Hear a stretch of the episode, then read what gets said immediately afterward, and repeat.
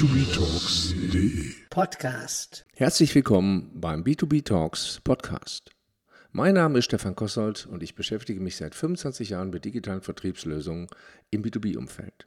Heute geht es um die Vorbereitung eines B2B E-Commerce-Projekts. In diesem Teil werde ich mich insbesondere mit Ausschreibungsunterlagen beschäftigen. In einem zweiten Teil werde ich dann konkrete Hinweise geben, welche Anforderungen Sie zum Beispiel als Vorbereitung für einen Workshop verschriftlichen sollten und wie umfangreich das sein sollte. Starten wir mit den Ausschreibungsunterlagen. Was macht Sinn und was nicht? Ich weiß nicht, ob Sie schon mal Ausschreibungsunterlagen erhalten oder erstellt haben.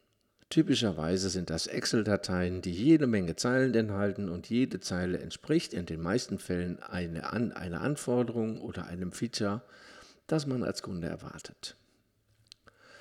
Je nachdem, wie erfahren der Initiator der Ausschreibungsunterlage ist, sind die Feature-Wünsche hinreichend definiert, um eine Vorstellung von den Anforderungen zu vermitteln.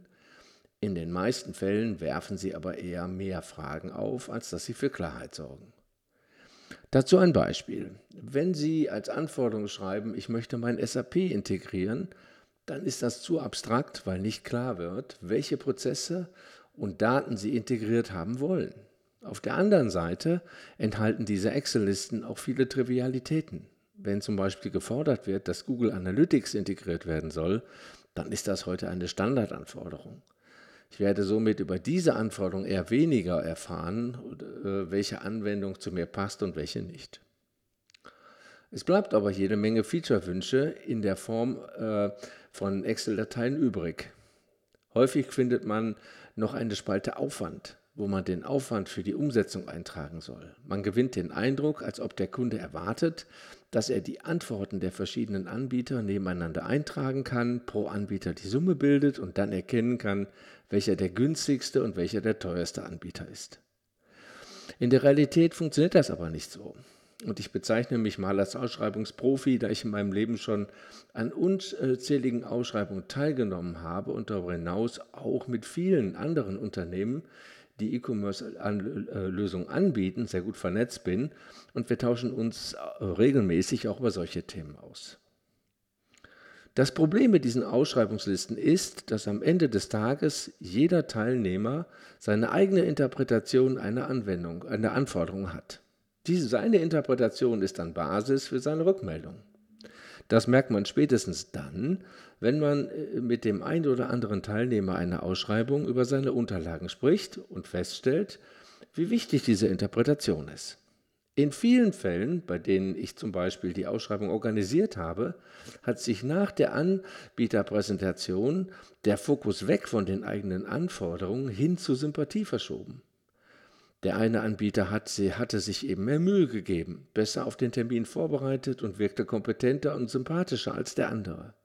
Vielleicht hat der ein oder andere Anbieter bereits einen Teil der eigenen Anforderungen in einem System abgebildet und präsentiert, sodass ein Gefühl der Sicherheit entstanden ist, dass die eigenen Anforderungen sich bei dem Anbieter gut umsetzen lassen. Wenn es doch am Ende des Tages auf diese Faktoren ankommt, macht es dann nicht Sinn, die auch schon bei den Ausschreibungsunterlagen zu berücksichtigen? Wenn ich nämlich einen geeigneten Partner suche, kommt es dann tatsächlich darauf an, wie viele Anforderungen der Anbieter mit wie viel Aufwand umsetzen kann? Nach meiner Erfahrung kommt es aber genau auf diese weichen Faktoren an. Die Featureliste unterstellt nämlich, dass Sie bereits einen vollständigen Blick auf das Projekt haben. Die Projektarchitektur wurde somit von Ihnen bereits professionell und mit Weitblick erstellt, und wenn das so wäre, würden Sie Bauarbeiter suchen, die Ihnen den Plan abarbeiten. Nach meiner Erfahrung suchen Kunden aber Architekten, die sowohl einen Plan erstellen können, als auch einen Bautrupp haben, der den Plan umsetzen kann. Bleiben wir mal bei dem Bildhausbau. Wenn Sie ein Haus bauen wollen, dann gehen Sie ja auch nicht zum Architekt und sagen dem, welche und wie viele Fenster Sie haben möchten und welchen Bodenbelag Sie sich ausgesucht haben, sondern Sie vermitteln dem Architekten, welches Ziel und welche Rahmenbedingungen Sie haben. Es macht für den Architekten einen Unterschied, ob Sie ein Bürogebäude oder ein Einfamilienhaus planen und wie groß das Grundstück ist und wie viel Budget Sie eingeplant haben. Bevor Sie mit dem Architekten sprechen, müssen Sie sich somit intensiv mit Ihren Zielen beschäftigen und ihm davon ein genaues Bild vermitteln. Wenn Sie zum Beispiel Homeoffice machen wollen und dies aber nur gelegentlich vorhaben, macht das einen erheblichen Unterschied, als wenn Sie ausschließlich im Homeoffice arbeiten. Im letzteren Fall würde man einen Homeoffice-Raum wohl kaum zwischen zwei Teenagerräumen planen, die sich in der Regel eben nicht ruhig verhalten. Weiterhin muss ich mir über meine Rahmenbedingungen im Klaren sein. Niemand wird sein ERP-System aufgeben, nur weil er eine, ein äh, ein B2B-E-Commerce-Projekt plant, oder? Mir ist auch klar, dass die meisten Kunden ihre äh, Budget- und Zeitvorstellungen nicht offenlegen wollen, weil sie befürchten, dass das Projekt dann möglicherweise teurer wird oder länger dauert als nötig. Aus meiner Erfahrung ist das unbegründet. Wenn Sie Ihre Vorstellung dazu offenlegen, finden Sie schneller den Partner, der zu Ihnen passt und müssen keine Zeit mit Gesprächen äh, so etc. mit den Partnern investieren, die am Ende des Tages sowieso nicht passen. Wenn Sie sich unsicher sind, ob ein Budget oder eine Zeitvorstellung realistisch ist, dann prüfen Sie das doch im Vorfeld, entweder durch Fragen an Kollegen, befreundete Unternehmen oder holen Sie sich einen Berater ins Haus, der Ihnen genau bei solchen Fragen helfen kann. Das Entscheidende ist aber, dass Sie Ziele definieren. Und die Definition von Zielen, das ist schon schwieriger. Und bei der Definition von Projektzielen können Ihnen Externe auch nur eingeschränkt helfen. Ich möchte Ihnen deshalb Hinweise dazu geben, wie Sie geeignete Projektziele finden können. Dazu möchte ich Ihnen anhand von ein paar Beispielen aufzeigen, welche Ziele geeignet sind und welche nicht. Das erste Beispiel ist Umsatz. Wenn ich mit Kunden über Ziele rede, sagen die meisten, das ist doch klar, ich will mehr Umsatz machen. Doch was heißt das genau? Ein Euro mehr ist auch mehr Umsatz. Aber vermutlich nicht das, was man im Kopf hat. Machen Sie es konkret. Sagen Sie stattdessen, ich möchte in dem Zeitfenster mit den Artikeln bei diesen Kunden so viel mehr an Umsatz machen. Ob das Ziel erreicht wurde, kann man nämlich messen und prüfen. Damit ist klar, ob das Projekt ein Erfolg ist oder nicht. Noch wertvoller als das Messen ist aber, dass Sie dem Anbieter äh, bitten können, Ihnen aufzuzeigen, was Sie denn empfehlen würden, um dieses Ziel zu erreichen. Komisch, aber diese Anforderung habe ich noch in keiner Ausschreibungsunterlage gesehen, obwohl sie doch eigentlich für die Auswahl des passenden Partners die zentrale Frage ist, die man sich stellen soll. Wie will der Anbieter meine Ziele erreichen? Das zweite Beispiel ist der Kundennutzen. Was ich immer wieder in Ausschreibungsunterlagen sehe, sind Funktionsanforderungen. Das sind aber in der Regel bereits die Antworten. Wenn Sie niemals die passenden Fragen stellen, bekommen Sie auch nie passende Antworten, sondern Ihre Antworten werden nicht hinterfragt, sondern einfach umgesetzt. Ein Beispiel dafür ist das Thema Suche. Wir kriegen häufig die Anforderung, dass ein Kunde gerne eine zeitgemäße Suche mit Facetten, Filter und Autocomplete-Funktionen haben möchte. Für die, die nicht wissen, was das ist, ein Facettenfilter haben Sie mit Sicherheit schon mal gesehen oder benutzt, wenn Sie regelmäßig online kaufen. In Online-Shops äh, finden Sie sie häufig auf der linken Seite, diese Filtermöglichkeiten, um Artikel auf Relevanz zu filtern. Sie können also sagen, äh, wenn Sie jetzt zum Beispiel sich ein paar neue Schuhe kaufen wollen, welche Farbe Sie haben wollen und welche Größe. Eine Auto-Complete-Funktion kennen Sie vermutlich von Suchmaschinen. Wenn Sie da einen Suchtext eingeben, dann erscheint ein Pop-up-Fenster mit Treffervorschlägen. Sie müssen äh, dann somit nicht alles eingeben, sondern können auswählen, äh, können den gesuchten oder den gemeinten Suchbegriff einfach auswählen. Häufig wollen Kunden genau das auch für ihre E-Commerce-Lösung. Warum aber nicht den Kundennutzen in den Fokus nehmen? Der Kundennutzen hinter dieser Anforderung ist doch, dass man möchte, dass Kunden schneller und treffsicherer ihre Produkte oder Services finden. Natürlich sind die oben aufgeführten Suchfunktionen hier eine gute, eine gute Antwort. Aber geben Sie doch Raum für Kreativität und lassen den Anbieter aufzeigen, wie er das erreichen will. Wenn Sie sich auf den Kundennutzen konzentrieren, dann können für die Umsetzung tolle Ideen dabei rauskommen.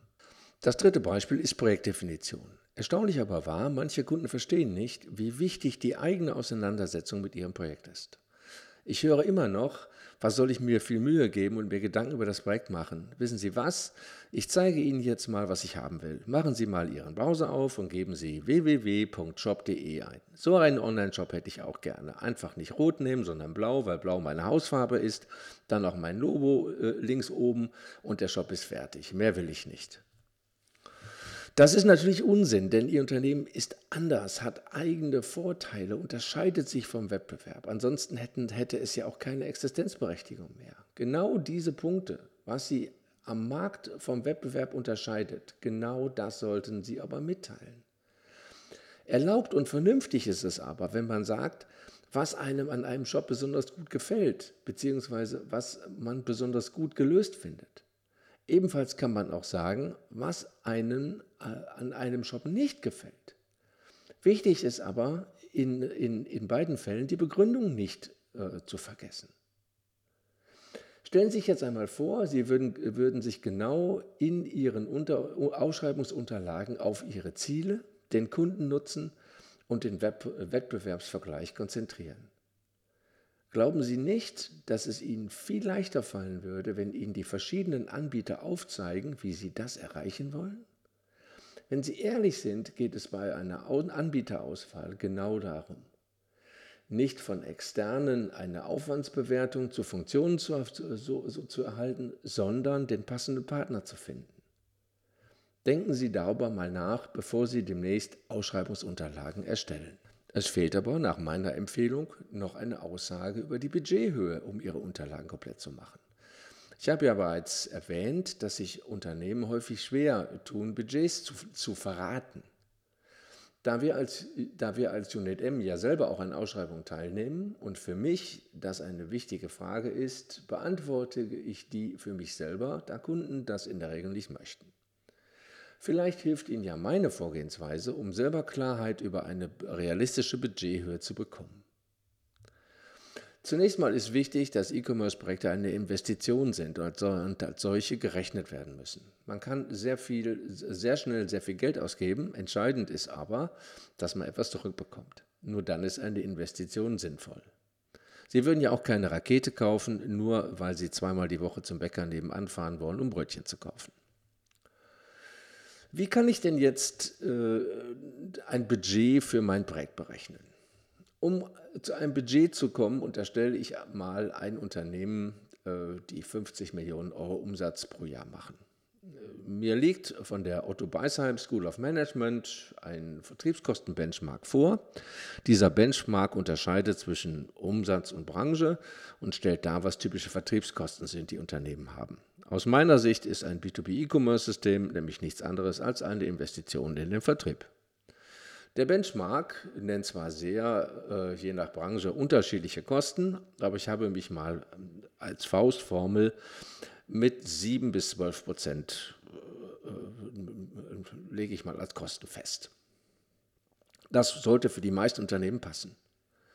Jetzt wird der Unternehmensumsatz ja nicht zum, äh, zu Projektstart zu 100 Prozent online erfolgen.